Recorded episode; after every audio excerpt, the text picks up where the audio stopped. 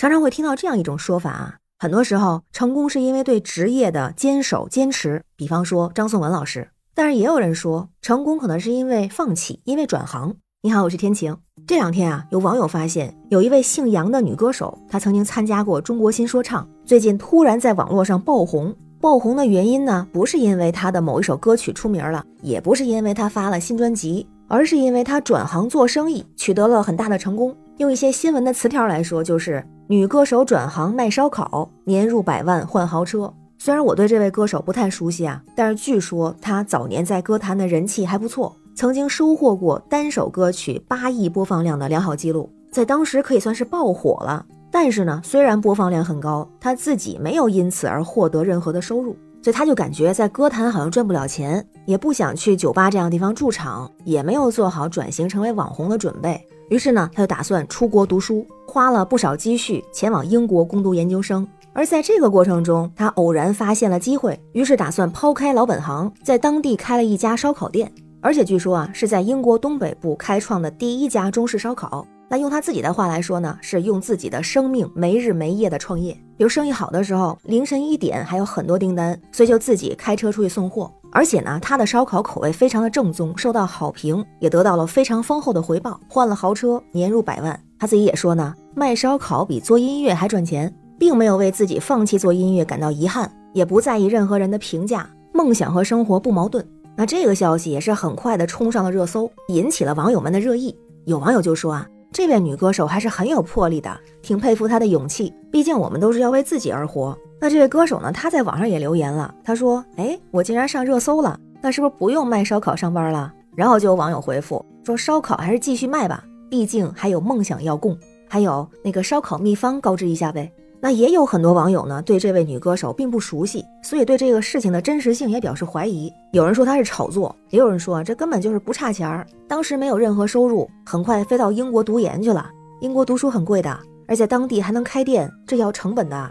不过同时呢，还有很多网友啊，把这个注意力放在了卖烧烤这件事儿上。有人说还是卖烧烤香啊，还能实现烧烤自由。也有人说没想到这利润这么大呀。怪不得现在很多人都去卖烧烤、摆摊儿、搞副业。虽然不能像人家一样开店吧，但是像烧烤这类的摆摊儿经济还真是赚钱哈。有人就提到了前两天热搜上一个新闻啊，就是零零后女护士下班后摆摊儿卖无菌烤肠，说自己三个小时赚了两百块。她当时还在社交平台上分享了自己摆摊儿用的一些设备、材料清单，还有所谓独创的无菌烤肠大法，引发了大家关注啊。但是他也提到了摆摊儿不容易。做副业还是很辛苦的，还得坚持，坚持还是关键哈。不管是副业还是转行，那当时网友们看到这个护士副业卖烤肠这事儿啊，有人就觉得虽然不能做到真的无菌，但是呢，起码干净卫生，可以吃的放心。但也有人说啊，这医护人员平常不都是很累的吗？一天看几十上百号人，累得连话可能都说不出来了。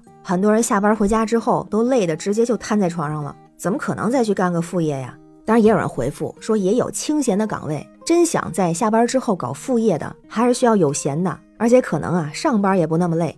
有人还提到了像刘慈欣写《三体》、写《流浪地球》，他曾经在回复读者的时候就说过一个很不好听的大实话，就说：首先你得找一份既有钱又休闲的工作。如果你每个月从银行拿利息，在家无所事事，你的想象力肯定会丰富。如果是整天为生计忙碌的话，那想象力就不会丰富了。呃，虽然这话可能是人家谦虚哈。因为有闲也不一定有那么丰富的想象力，不过呢，也说明有精力也真的是很重要。之前网上不是有一个文章吗？就是说年轻人的这种摆摊的江湖，有人是日赚五千，有人是黯然离场。那当时被说日赚五千的这个，他其实也是小某书的一个博主，他曾有一篇笔记，点赞破万，就是关于二零二二年摆摊八十五天，收入十二万一千八百五十一元。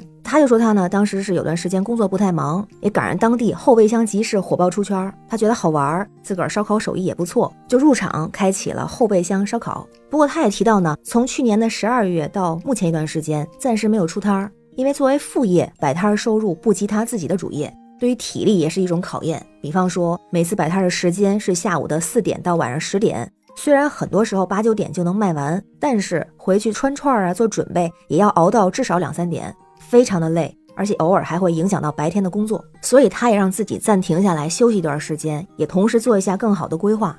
而就像很多网友说的，像这样做起来比较成功的只是一部分，即使有那个时间有那个精力，也有很多人真的是黯然离场。比如有一位网友，他就分享了自己下班之后摆摊的一个真实的心路历程。他说，一开始是激情满满，然后经历了难以抢到好位置，无法预估客流量，几天的收入进项为零，或者是只有几十块钱。为了和周边同类型的摊位竞争顾客，开始降低选品标准和质量。然后他就说，一个月之后，最初摆摊的激情几乎都被消磨殆尽了。自己亲身体验之后，只能感慨，真的没那么容易。所以，就像这位说唱女歌手这样选择转行，或者是生活供养梦想，确实有这样的成功案例。不在生活中，其实也很多见的是为了生活寻找更多出路这样的情况。那有的人说呢，是因为主业艰难，所以用副业来开阔思路。有人说呢是主业求生存，副业求发展；也有说呢，不管主业还是副业，其中一个是生活，另一个是梦想。有人还用了这么一个词儿，说希望可以重启人生。但这个说法我就不是特别认同，不是很喜欢“重启人生”这个词儿，因为没有哪个如果能够让我们从头再来一遍。但是呢，我觉得重启可能不行，但如果有的时候能够停下这个案件，换一个案件或者多一个案件，就已经很好了。像女歌手是换了个案件，像成功搞副业的小护士，还有那位烧烤博主是属于加了一个案件。不过呢，我也很喜欢这样一句话，就是别人的故事都是别人的，自己的生活还得自己选，还得自己做主。那关于女歌手转行还有主业副业的这点事儿，不知道您是怎么看哈？欢迎在评论区留言，咱们一块儿聊。我是天晴，这里是雨过天晴，感谢您的关注、订阅、点赞和分享，也欢迎加入天晴的听友群，绿色软件汉语拼天晴下划线零二幺四。让我们一起加油，为明天加油！拜拜。